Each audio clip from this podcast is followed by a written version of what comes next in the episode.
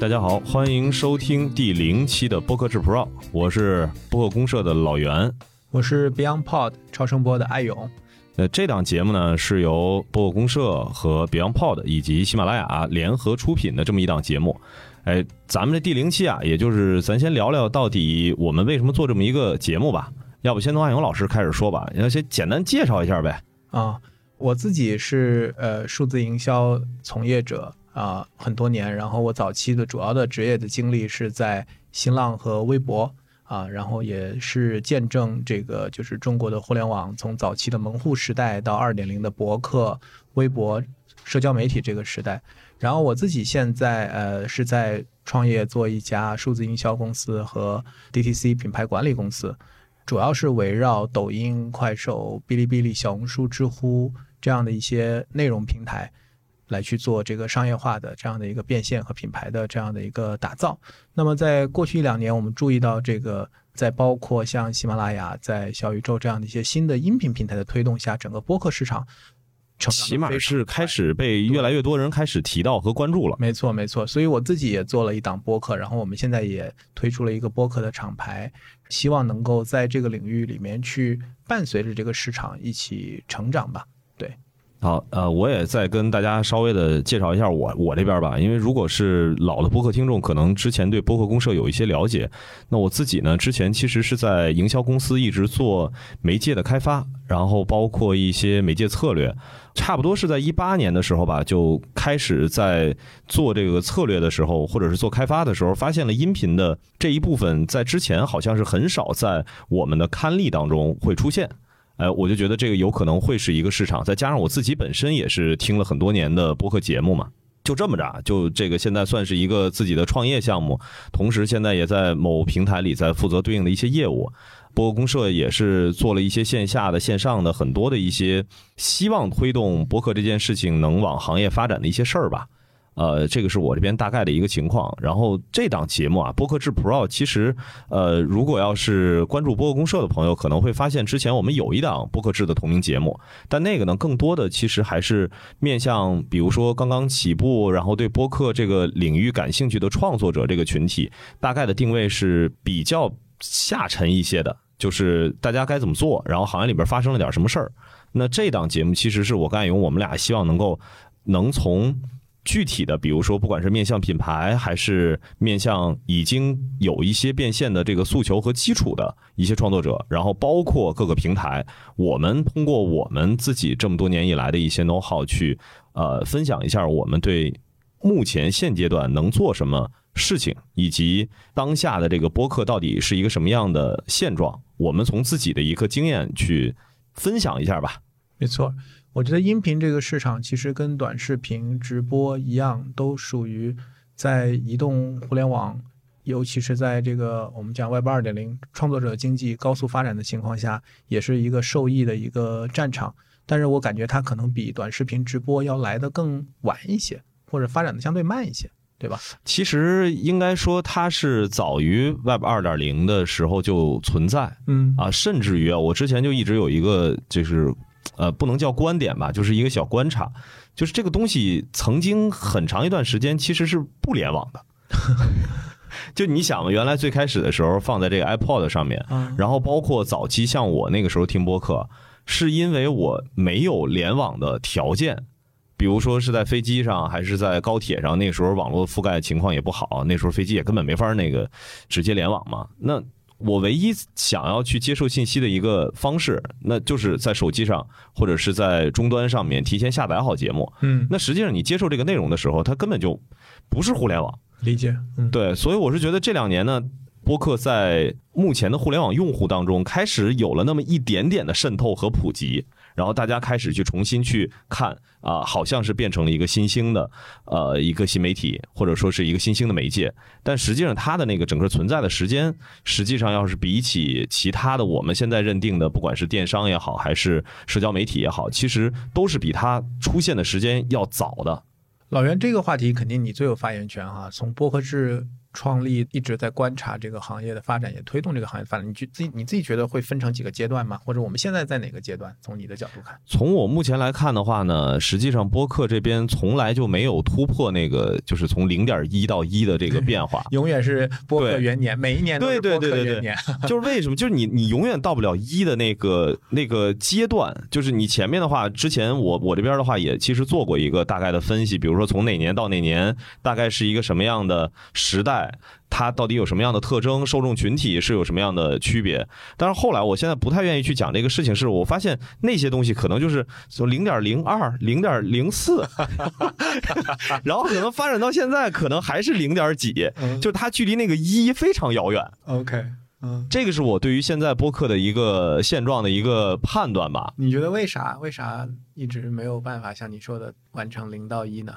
就这里面，你比如说到一一是一个什么概念？是我可以实现从一到呃一百的一个放大，嗯，但是它前面是零的时候，它这个这个倍数的效果是体现不出来的。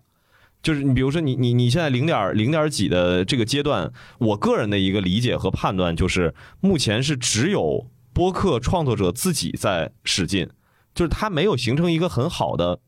比如说市场环境下，不管是品牌方还是大的广告营销市场，还是平台，真的把播客这个事情想清楚了。目前看起来的话，在这儿稍微的夸一下小宇宙啊，就是因为他做的比较垂，嗯，就可能在这一边思考的会更多一些。但是除了说这种已经聚焦是播客的小的垂类的互联网平台之外，其实其他人对播客这件事情到底接下来是怎么走？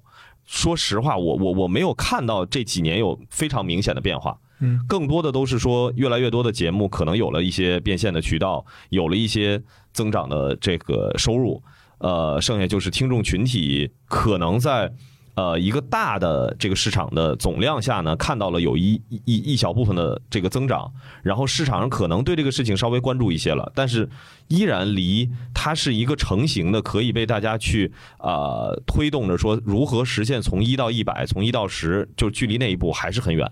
对我个人的观察，我觉得播客还是非常重要的一个。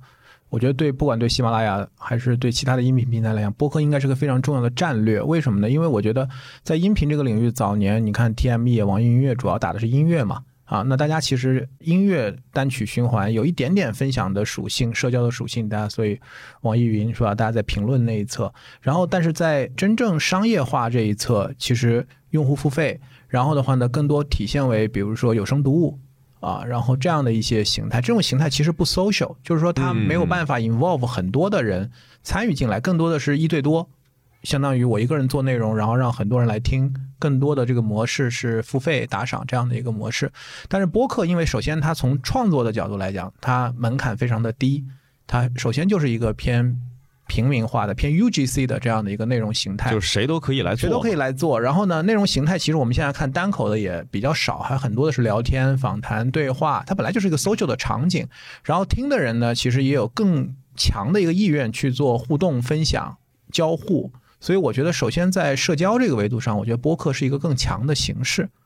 第二个来讲，我觉得就从内容的商业化的角度来讲，其实你刚才讲的，我我自己的观察，因为我从微博我就负责商业化，然后这几年我自己创业也是在观察，包括像抖音、知乎、红书这样的一些内容平台、社交平台他们的商业化。我认为其中一个很重要的一个关键点或者是临界点，就是这个专业创作者或者说职职业创作者的这样的一个数量，或者是创作机构。就是我们在讲 CP 的时候，就是提到的，其实目前播客这个领域的专注在这儿的 CP 还是太少太少了。对，我觉得这个其实是一个生态以及商业模式打造的这样的一个过程。就是我们举个例子，我们我们类比一下，其实呃，你看抖音和小红书或者知乎啊，我们会看到，其实比如说知乎上的全职的知乎创作者，我觉得是非常少的。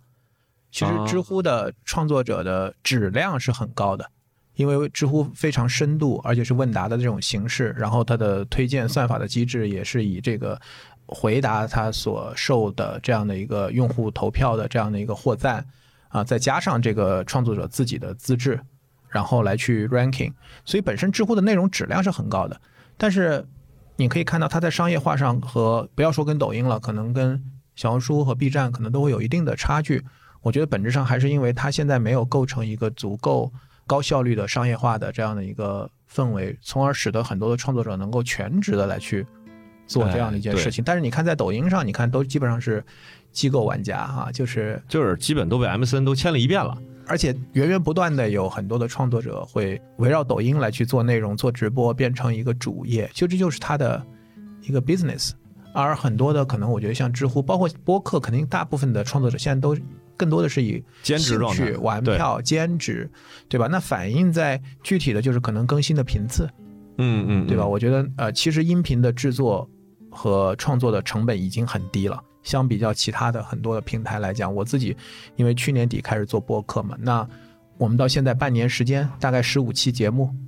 啊，其实更新的频次也不算特别高，但是我看在整个平台来看还行，就还算能稳定的连续的，就起码有一个固定更新周期。对对，很多节目都是属于能坚持下去，对吧？因为我看过一个报告，好像那个我们制作人 Hack 给我看过一个报告，然后那个报告就讲，好像能坚持十期以上的播客也。有很多都在没有坚持到十期的时候，他就停更了。对对对，他都不见得是个什么期数，就是你就听吧。因为我这边的话，之前经常要去听那种啊刚刚起步的这些节目，因为我得去找嘛，看看到底现在又有哪些新的领域的东西。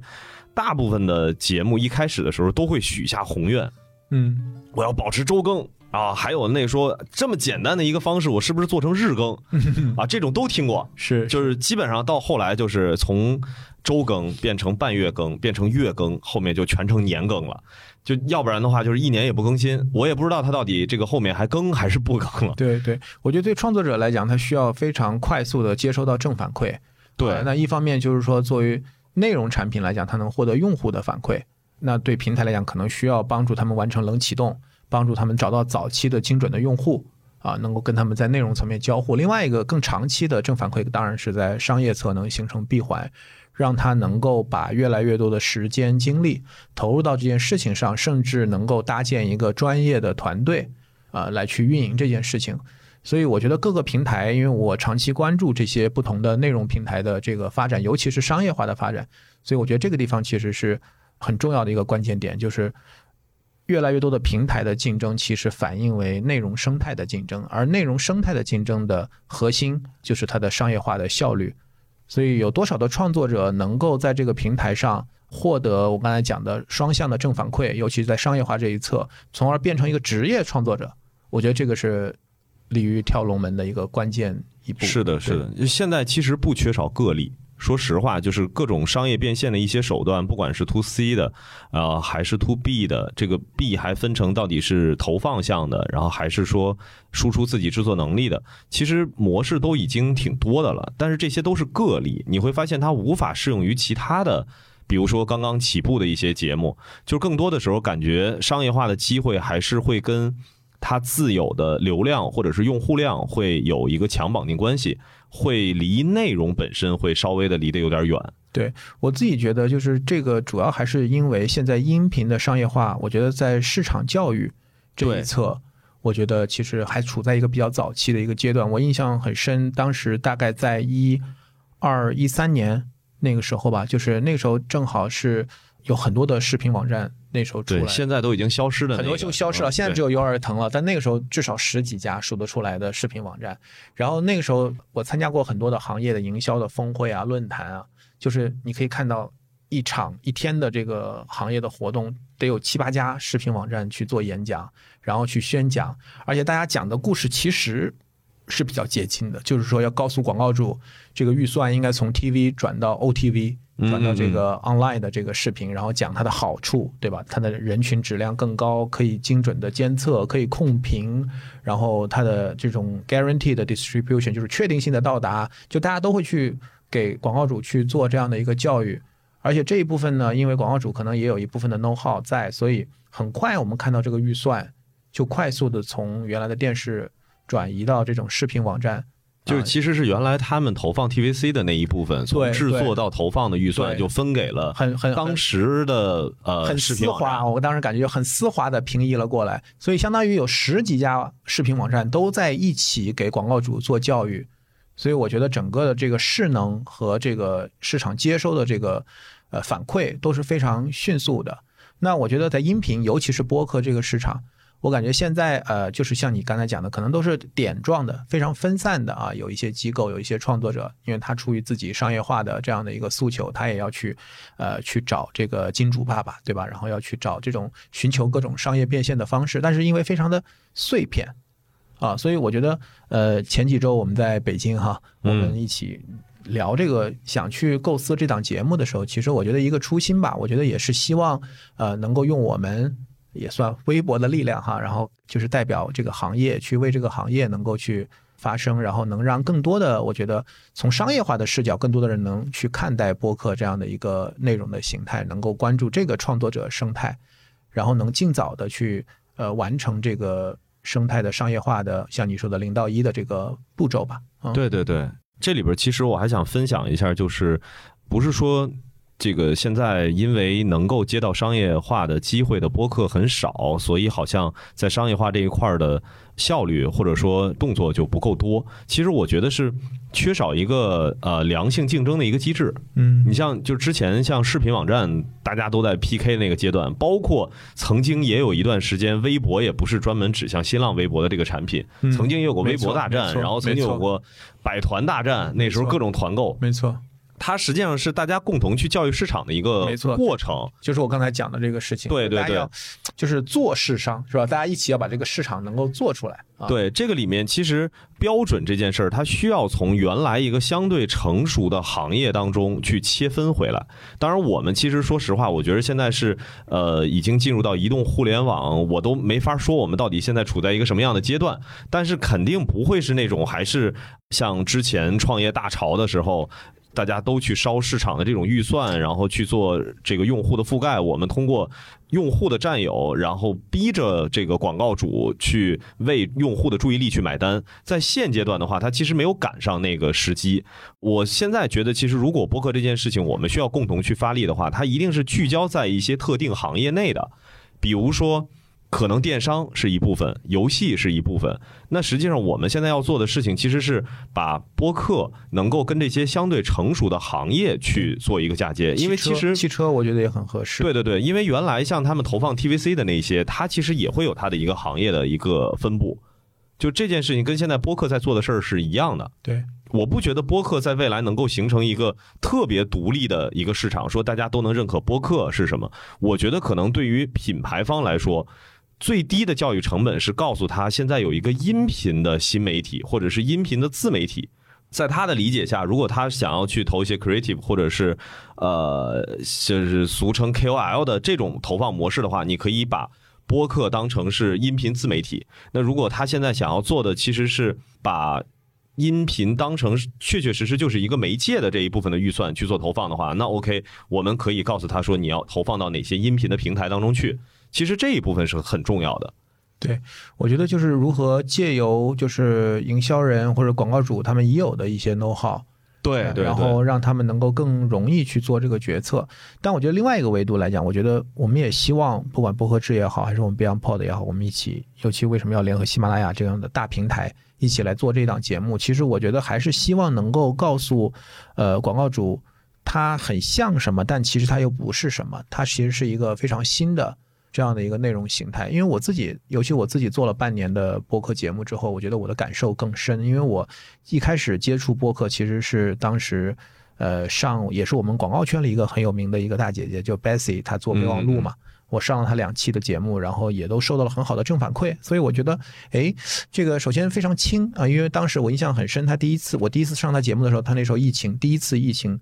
呃，二零二零年那个时候，她在伦敦，我在北京，我们其实就打了个微信电话。就是连线，对，就连线，然后打了一个小时的电话，然后后来剪出来，然后我就觉得非常轻啊，就整个形式特别轻啊。然后后来解封了，他回上海，我们在上海又录了一次节目，然后这两期节目我我自己都获得了很好的一个，我自己的体验也很好，然后也获得了很多听众的好的反馈。后来我自己决定想去做一档。播客节目叫 DTC Lab。那么我做了这半年以后，我自己觉得我对播客这个形态有了更深的一个认认知。我觉得播客其实是一个我自己概括叫做兼具深度和温度的这样的一个内容形态。因为从深度的角度来讲，就是说因为它的时长啊，嘉宾能够就一个主题能够展开，能够讲的比较清楚。因为我们知道现在在这种流量型的媒体，短视频。和直播，其实消费者的耐性是很低的。所以为了能够我们知道黄金五秒 啊，对对对，直播间很多的主播都基本上他知道用户进来一分钟的停留时长，所以他其实为了能够去抢占用户的注意力，然后在非常短的时间里面把一些点要讲完，其实他对于他的表述其实是有大量的限制的。但是播客因为它的形态可以让创作者、让嘉宾非常从容的去表达自己的观点和主张，所以在深度侧，我觉得是少数能够去跟公众号、跟知乎媲美的。内容形态，但另外一方面，相比知乎和公众号纯文字的这样的这个形态，它其实音频是一个非常特殊的这种媒介的载体啊。我以前学传播，像麦克卢汉讲这个热媒体，热媒体，对，就是说音频其实以前大家讲见字如面啊，但其实听播客，我觉得更容易让你感觉跟这个人。其实是有神交，或者说你你就因为你就天天听着这个人在你耳边是一个真实的人嘛，对吧？他是一个真实的人，用罗翔老师的话说，这是一个具体的人，对吧？所以，所以他有温度，所以我觉得其实它是一个非常独特的呃内容形态。所以我觉得很多的，你看现在很多品牌都在做什么私域啊，做用户经营啊，做社群啊，其实我看到的很多都是。基本上用一些偏促销啊、商业、啊电商啊、发券啊、打折啊、优惠啊。其实我们都知道，品牌最重要的就是 storytelling，就是讲故事啊，让别人记住你、认可你。你自己有故事去讲，同时更好的是，如果有别人能讲你的故事，对吧？你的创始人的故事、你的消费者的故事、你的代言人的故事，其实我觉得播客是非常适合去做这样的一个作用的。所以。这几年经济形势不好，广告主的压力也很大，所以大家经常讲品效合一。然后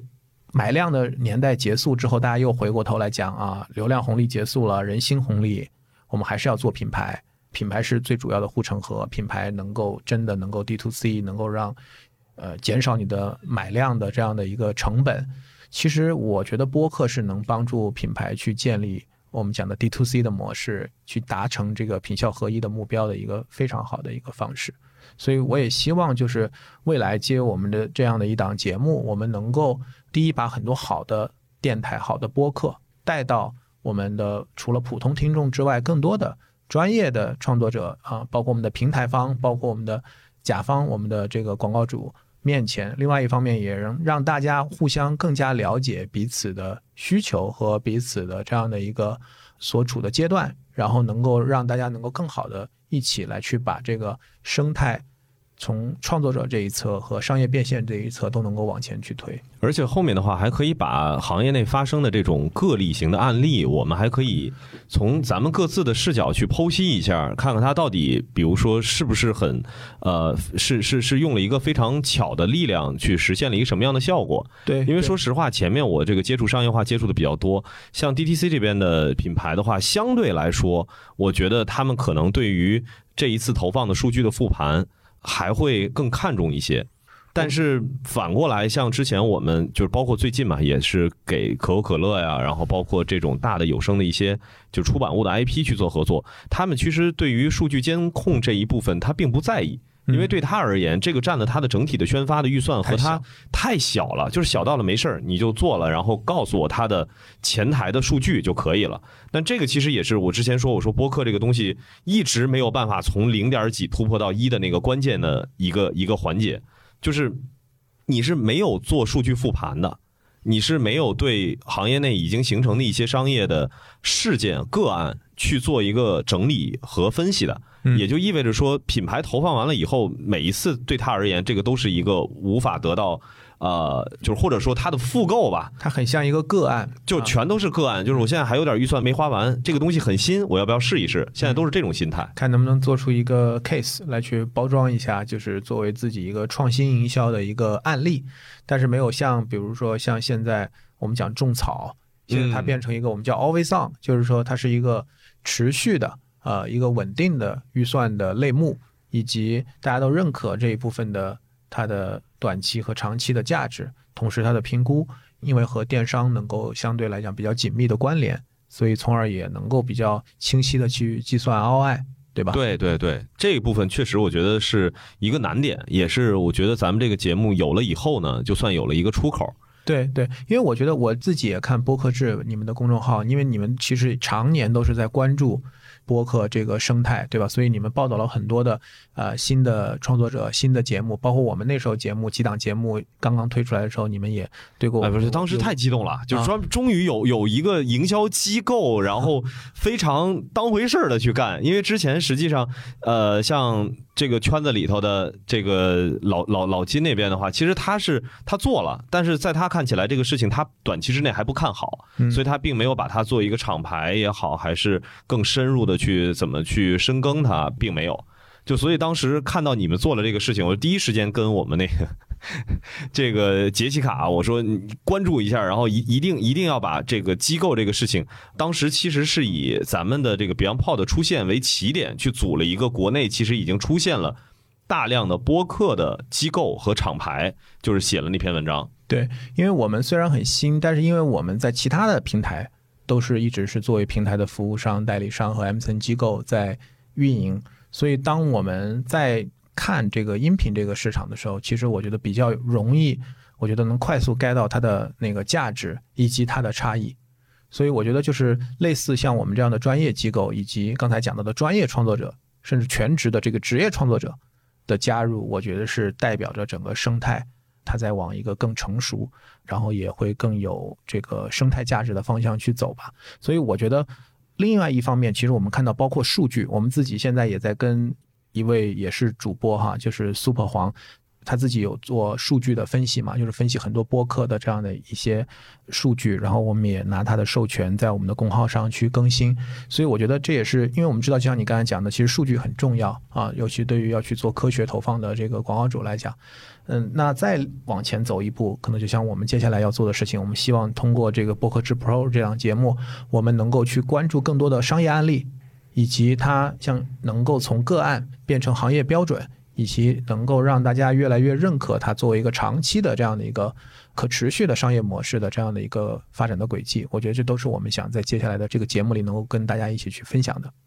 这里面就是刚刚其实提到了，就是如果是需要有一个完整的模式的话，其实平台在里面的那个作用就会很重要，非常重要。因为前面几年的话呢，市场上会有一种声音，就是说播客啊，它因为因为其实原教旨主义的这个播客听众，其实会特别看重所谓的 RSS 分发这个呃这个底层技术，但这个技术带来的一个负面的效应，就是确实它实现了去中心化。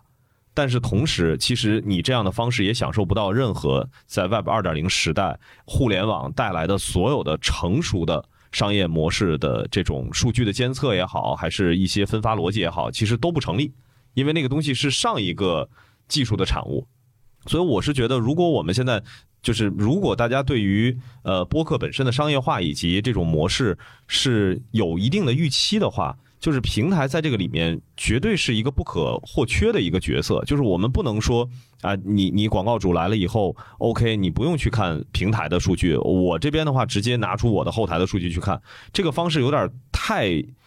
在我看起来的话是有点过于原始了。对中国的互联网环境其实非常特殊。我在我自己那档播客节目 DTC Lab 里面，其实经常去讲这个。点就是 DTC 这个概念，就 Direct to Consumer，直接面向消费者，其实是一个舶来品，它是一个在海外，尤其是 .com 独立站为代表的这种商业模式，呃，非常的早期就在美国，像 Lululemon 很多的这样的一些品牌都在做。那在中国，我觉得中国的 DTC 其实跟海外最大的区别，其实就是因为中国有非常的，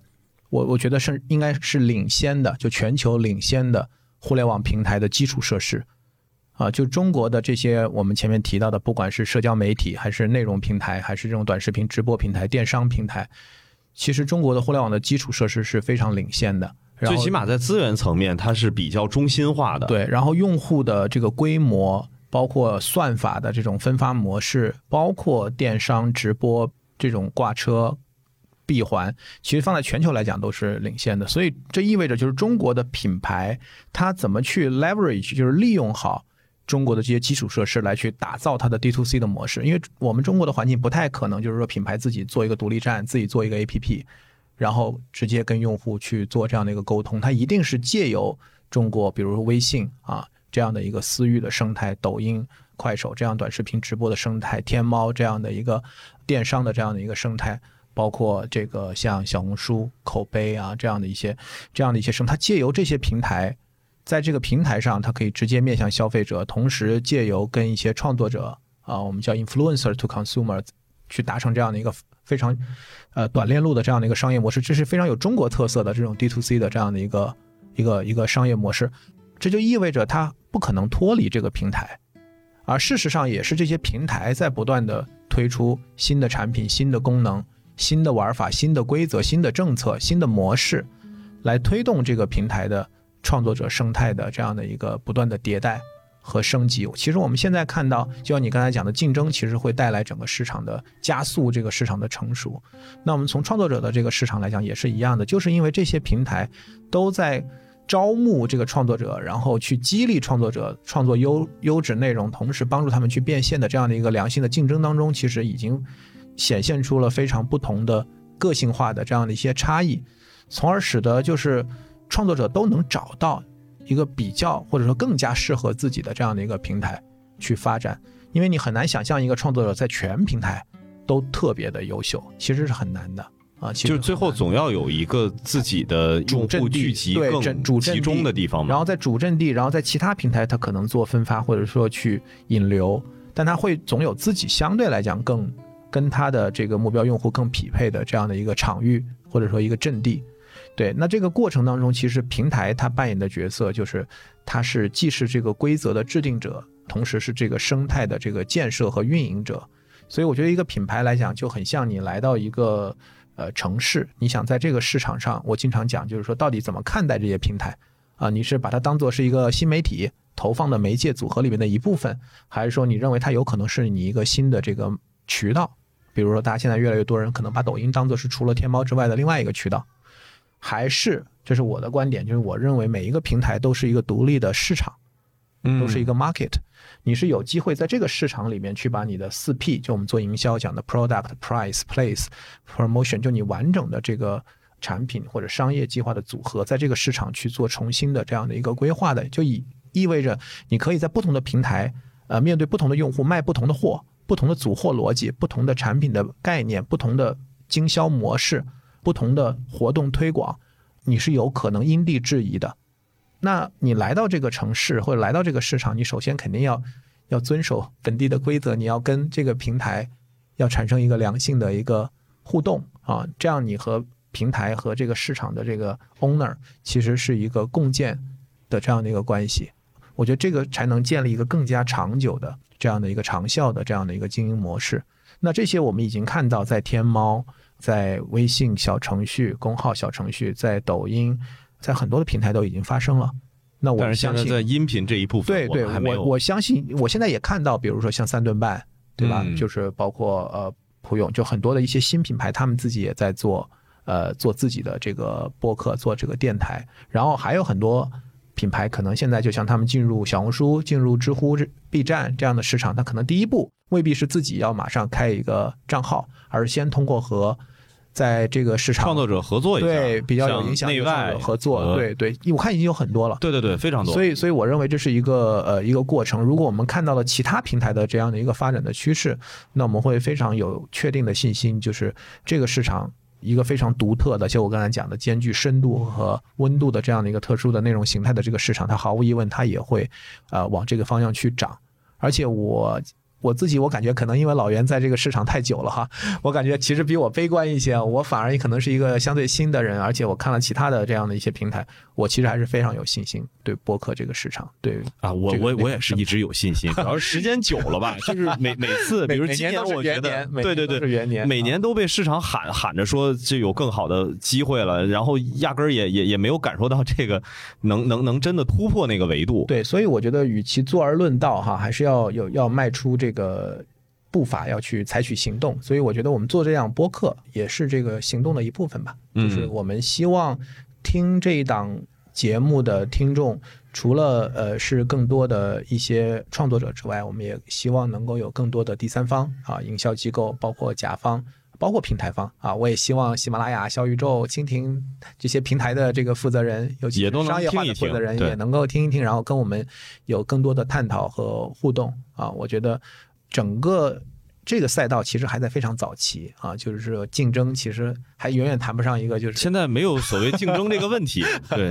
对对除了头部的那一些，他们依然还会掌握着比较大的这种就是流量吧，就或者是用户吧，聚集的情况会比较严重一些。剩下的基本上新入局的人现在都在探索如何能被听众听到。嗯。那其实这一部分的话，就很依赖于各个平台的这种分发逻辑，就是不管是小宇宙的日推，然后还是在喜马拉雅上面的频道的一些 push，就这些其实不同平台的一些分发的呃方法，我觉得在后续咱们这节目里头。呃我应该能说，应该能说啊，这个应该不太涉及到什么商业机密，对，这都是很常规的嘛一块。儿其实我觉得就是跨平台的联运。嗯就是说，其实对于一个创作者来讲，我刚才讲了，他可能有一个自己的主阵地。那么，一方面他有可能会希望在这个阵地之外去寻找下一个阵地，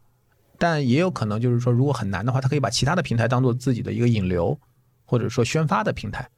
啊，我觉得在这儿其实咱们可以稍微的聊一聊，就是嗯因为刚刚说到的，说它兼具深度和温度嘛。。对那这个的话，其实还是从更像是传播学里面我们区别于其他的一些媒介去单拎出来这个事儿对。我觉得我们单就声音这件事儿本身来说，为什么我觉得他更有机会？这就就是说我我为什么在这个领域干了这么多年，我依然还是挺起劲儿的，因为他特真。嗯嗯嗯，它这种真实，其实是在我看起来的，就是所谓的门槛儿被压到了极低。就是你，如果你在日常生活当中，你就很擅长跟人家去聊，或者是你去通过声音的方式，通过语言的方式去传递自己的 know how 的话，那你到这边来，你不用做任何包装，是你不用担心什么文笔呀、排版啊。咬文啊嚼字啊对对对，就这一系列东西不用管，啊，啊，当然了，如果说这个嘴里说话拌蒜，或者是有口音什么的，就这种呢，其实你你做着做着，很有可能他会通过，因为你做了播客，然后你的表达能力是在提升的。就是从自己个人的角度来说的话，他这件事情也会出现这种比较神奇的一个一个呃，算是一个一个副产品。对你讲这个真，我觉得我我我我非常有感觉，就是我觉得短视频其实本质上可能有的听众不一定能接受啊，但我觉得短视频本质上是一个演员的业务，啊，他确实，他是表演，他就是是表演。它这个表演啊，它是一个表演，因为它需要在这个很短的时间里边去讲好一个故事，对吧？然后有 NG 是吧？大家要要不断的去去修剪，然后即便是没有镜头的切换，那无非也是个一镜到底的视频作品。对，然后直播我觉得会比短视频真一些，啊，会真一些。但是因为就是因为我们刚才讲的，就是直播太太强烈，就是这个这个场域和这个内容形态太太强烈。然后呢，现在其实真正在直播的这个停留时长又非常短。所以它也会有这种，就是在非常有限的时间里边，然后要我要快速的抓住这个用户的注意力，从而改变它的这个运营的风格和策略。所以其实大家为什么这一次 东方甄选哈，大家最近这么火，对吧？我觉得其实大家是看到哦，还可以这样来做直播，可以不急不慢，然后。去讲述一些东西，而不是都是那种叫卖式的动次打次、动次打次，是吧？就是就是那种那种三二一开链接这种样子的。其实他也是把真的这一部分，我觉得放因为现在大家大特别的渴望，我觉得是呃，尤其是移动互联网发展到现阶段嘛，所有的用户特别渴望的是那个真实的东西。对，所以播客其实相比，比如说有声读物，或者我们以嗯前讲的一档个人的单口的这个秀的这样的一个节目，它它因为你是对话，对吧？这就是咱多人们平时的状态。对，这个就会自然很多，真很多。你要想，假如说咱们两三个人聊，其中有两个人比较自然，然后另外有一个人比较装，要端着，他也会比较痛苦。我感觉他 录下来，他要偶尔当一期嘉宾还成，他要是长期干这个，那时间长了以后他就没得说了。对。然后如果比如两三个嘉宾都要比较装的来来去演，我觉得那一期会会他们自己估计就 就挂在这个录音室里，或者说对吧？对很难坐下来。这个这个其实也是我，哎呦，这稍微有点得罪人，哎，但也无所谓，我觉得可以说，就是很多那种 商业定制，很多商业定制的那个播客啊会出现这问题。比如说客户这边的话提了一些明确的嘉宾需求，然后最后呢，你是发现说我我这个形式本来应该是让大家说真话，但是因为呢，这个比如说他是广告的品牌的代言人，然后可能跟合作的这档播客节目主播生活上也不认识，他就是一个因为商业所以扭在一起的。嗯嗯，那这个时候就会那个节目吧，它就从内容的角度来说，我都不太能理解。那这种投放，那听众听的价值在哪儿？听众一定能听出来，对，就听众是一定能听出来你们几个人之间不熟啊。熟还是不熟？对呀、认识不认识？是不是进录音间之前才刚见过面，互相打过招呼，问过叫什么？对吧？这东西都不傻，这声音这个事情很难去隐藏这些这些信息的。这个其实也是前面几年我感觉就是在商业化这方面，就是大家总觉得说，啊，播客我想要让它变成是一个我能花得出预算稍微配置大一些，就希望在嘉宾层面去做一些放大，然后反而造成了刚刚我说这个问题，就是真这个特点是播客区别于其他媒介的点，但是反而在商业投放的时候打破了它这一个点了。对就是造成了这几年确实也好像很难拿出一个特别好的一个案例啊，告诉大家这个到底有什么样的效果。对所以我其实刚才在讲到那个类比当年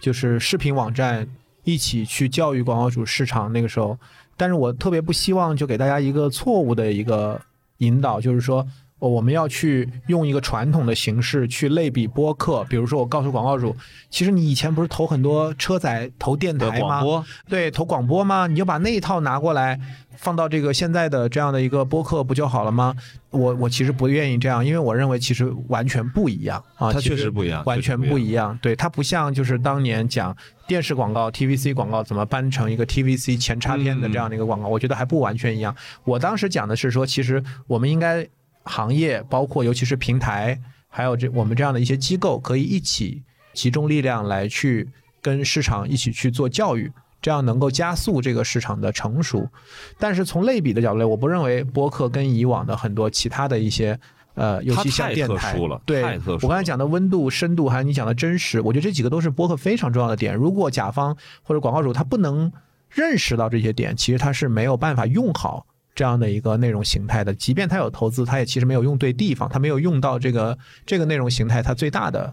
这样的一个价值所在。所以我们讲这个小红书讲真诚分享，对吧？嗯嗯嗯，对，我觉得就是其实这个是一个很很精准的这样的一个平台的诉求。就是现在，其实中国的消费者，坦率讲，相比国外，我有时候跟 global 的一些客户开会，他们 global 的市场来看中国这几年，他们认为中国的消费者是我们叫 over educated，就是被过度教育了。是的以前可能中国的消费者其实可能相对来讲没那么懂，是吧？但现在借由这么多的 KOL、influencer、KOC，其实在很多品类，中国的消费者真的是非常懂。所以大家看这几年什么成分党兴起是吧？就很多专业的消费者，消费者是非常专业啊。以前直接看配方表、看成分表，这个在国外真是很都不可想象的。还测一下化不化，到底化不化？对对对对对，所以所以我觉得就是你现在不能把消费者当傻子，消费者非常聪明，所以你在讲什么，然后你在用什么样的方式在讲述，其实大家是都能够听得出来的。所以真诚这个事儿是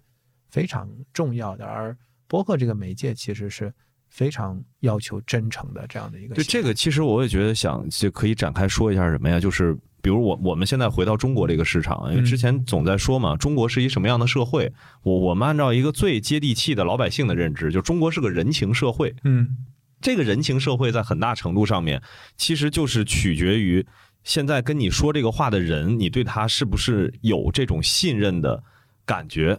那这种信任感，其实因为前面几年，不管是电商的平台还是社交的产品，带给现在的互联网用户的这种铺天盖地的说，你要拿着我的信息，然后你还要啊、这个给我 push 一些，因为听到了我的呃说了什么话啊，或者是发了什么信息去做这种所谓的精准推送，它其实对于所有的互联网的这个产品，天然是有一种抵触情绪的，就是在商业化这个这个这个视角下嗯。但现在播客其实它正好是填充了这一部分，因为我我目前在投放这一侧的一个感受啊，就是播客的广告在同类型对比起其他的，不管是公众号也好，B 站也好，它的负面的评价相对是非常低的。嗯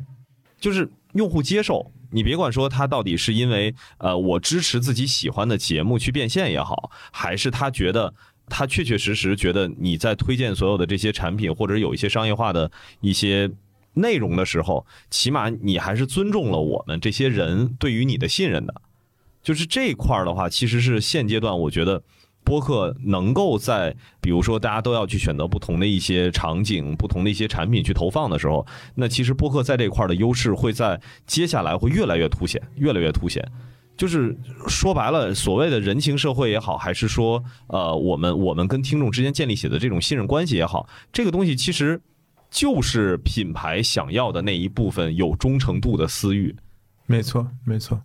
就是呃，为什么我一开我特别认可，所以我刚才也讲，就是说，你与其你自己现在搞一些什么群是吧，然后在这些群里边发打折券、优惠券，然后还搞一些托儿，在这个群里有的没的，我觉得其实你想一想，到底就像日常邻里一样，对吧？为什么未来我觉得在汽车这个行业里面，在用户运营这一块是走得非常靠前的？其实它就是自己搭建了一个社区。然后它也能让这个社区里的这些车主，就是很多用户 stand out，就并不是所有事情都是，呃，未来自己每天在那儿 push 啊，在那儿发一些事情，而是让大家能够参与进来啊，在一个话题，在一个议程，在一个活动，包括他做 New Day，我自己觉得播客不要独立的去看这个内容形态，其实它是一个介质，同时也是一个社群经营的一个很好的一部分。就拿我们自己做 DTC Lab 这个电台来讲，我们到现在今天大概六千多的订阅在小宇宙哈，我觉得就算是有一个小小的社群啊。然后我们现在也开始做公众号，然后也做在小红书账号，我们马上可能会上我们的小红书的账号。其实对我们来讲，都只是创造一个跟用户互动的这样的一个界面啊。那么当我们我们在我们的社群里边做了读书会。然后我们在呃六月三十号，就是上半年最后一天，我们发起了一个很小的活动，就是每个人分享呃一本书啊。我们有六十位听友分享了一一个书单啊。我觉得就是其实它还是用户和用户之间的，是的这样的一个一个连接。那对我们来讲，其实我们只是搭建了一个平台，然后借由这个平台，让很多对这个 DTC 这个话题感兴趣的人相遇。那么大家有不同的背景，但大家对这个主题的这个话题感兴趣。他可能因为这一期节目来，有可能是听我们咖啡的节目，有可能是听我们医美的节目，有可能是听我们出海的节目，有可能是听我们抖音的节目。他不管是从哪一期来到这里，他不管是通过小红书，还是通过微信号，还是通过小宇宙，还是通过喜马拉雅来到这里，但最终大家其实是一个社群啊，大家是因为一起对这个话题感兴趣，大家在这个地方有交流。它建立的是人跟人的连接。对，而且我们现在有很多期的节目的这个嘉宾都是我们的听友。啊，都是非常高质量的听友。然后我们包括我们自己做这个读书会，其实我们也看到很多的，就是品牌大厂的一些呃很资深的，用他们来分享，我们一起来读这个三顿半的那本书。我觉得我也很有收获。所以对我来讲，我并没有觉得我自己是一个主要的输出者，就是我要每天去。call 这些用户去去触达他们，去 push 他们。我又有新的节目，我更新了这样的。所以我拿自己举例，我觉得反过来对一个品牌也是一样的。但是我非常呃获得了非常强的正反馈，就是我的内容或者说我想做的这个事情，或者我想发起的这个活动，有非常多的高质量的听友在也在倾听、在关注和参与。这个对我来讲是非常受到鼓舞和激励的，因为。我一期节目五十分钟、六十分钟，那这么多人，他们要听一期节目，等于他们把他们生命里非常重要的一个小时交给我，是的，对吧？去听我的我的这样的一个节目，那那反过来也激励我要给出更好的质量的作品，去邀请更干货的嘉宾。那我觉得，其实如果把我自己也当做一个个人品牌啊，虽然我并没有觉得我希望把这场播客做成一个很大的大号。嗯啊，我还是希望关注我们的这个就是社群的这个氛围和听友的这样的一个价值。那我觉得对一个品牌来讲，如果换位思考，如果他能有这样的一个社群，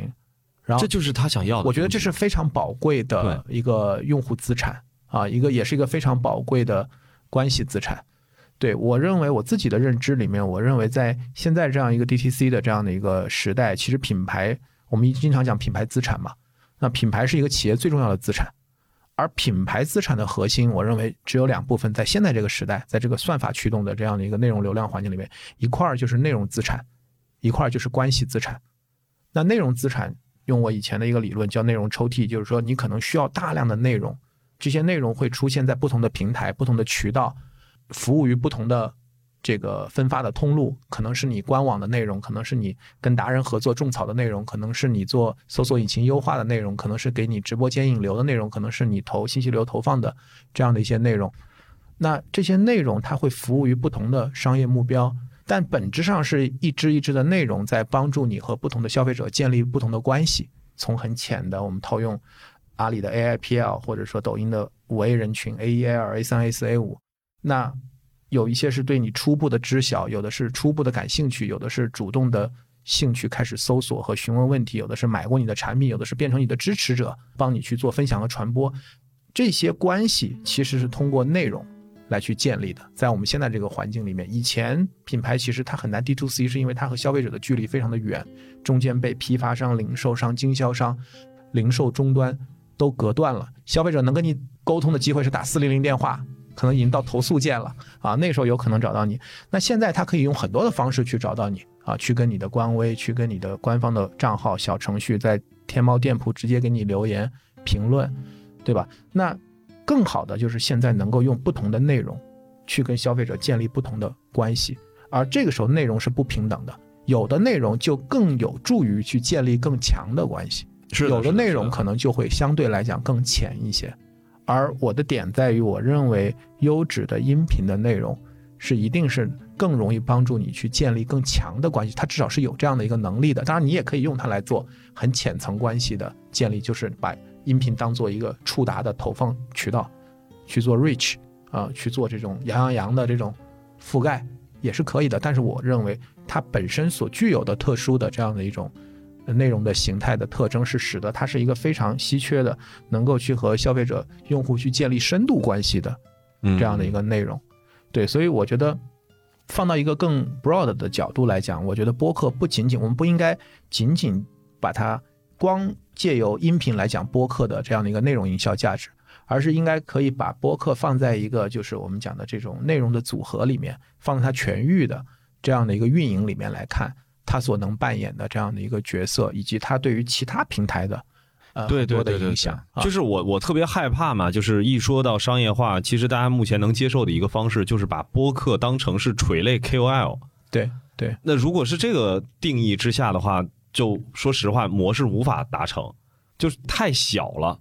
就我我我最近也在做一个新的这个小的模型的一个设计，就是实际上整个音频或者说我们现在如果把播客的更广义的范围拉进来的话，因为本来在美国 Podcast 所代表的这个整个的形态跟我们目前在讨论的，它确实差的还挺多的。那假如说我们回归到声音。都是承载声音的内容、原创的内容的这一部分，我们去看，先把有声书扔开，它其实会形成一个环，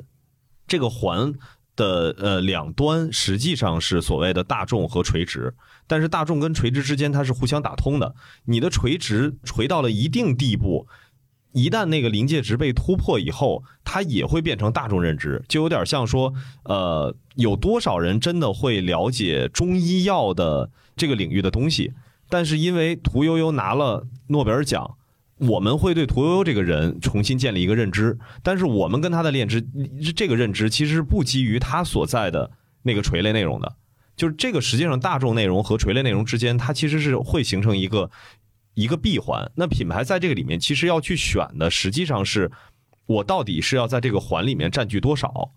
我要去投放的是它的哪一个区位，而不是说我是一个什么类型的品牌，我就要去投放对应的播客这个当中的垂类 KOL。这个之前这个是一个特别大的一个误区。这个在很多平台都发生过。这个我记得我，因为我们也是 B 站早期的服务商，就是哔哩哔哩在它早期商业化的时候，那现在 B 站的创作者生态其实比当初肯定是繁荣了很多。对对对。其是，在后浪破圈以后，有大量的创作者涌入 B 站，但其实，在早期 B 站还是叫小破站的时候，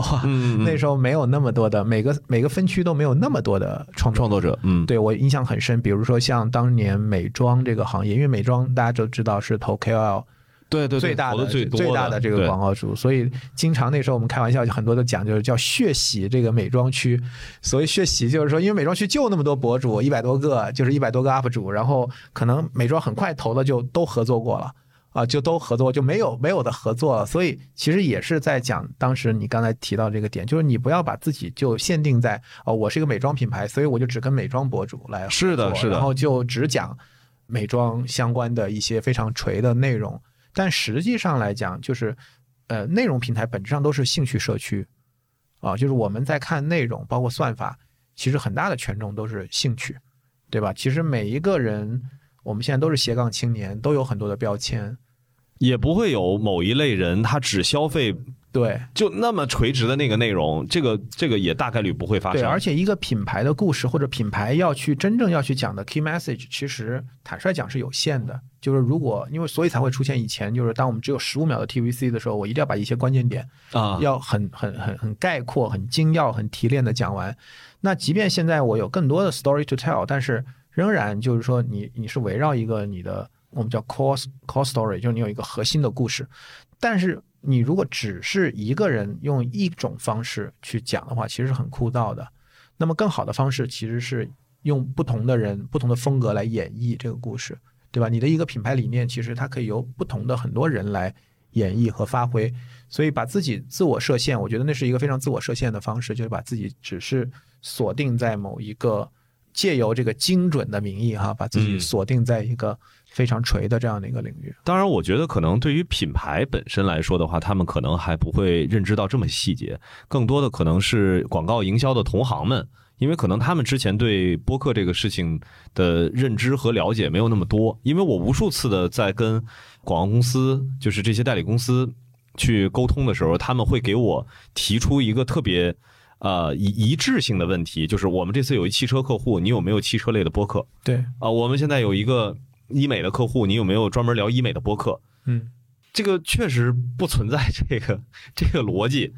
对它其实更像是那个公众号当时的那那一整套的生态体系，就是你是做什么的其实不重要，就是如果你的话题本身就很泛。那这个是一类，那我实际上是要做的一个更大范围的触达，那当然它的效率可能不够高，但是它能够辐射的范围是足够大的。那垂类其实是一个辅助和补充，我觉得这是一个问题的两面。我觉得一方面呢，它非常 niche 或者非常垂直的去寻找这种垂直创作者的时候，很有可能就是他没有办法找到足够的供给，对吧？因为我们毕竟看到这个平台现在大量的内容还是偏娱乐向的，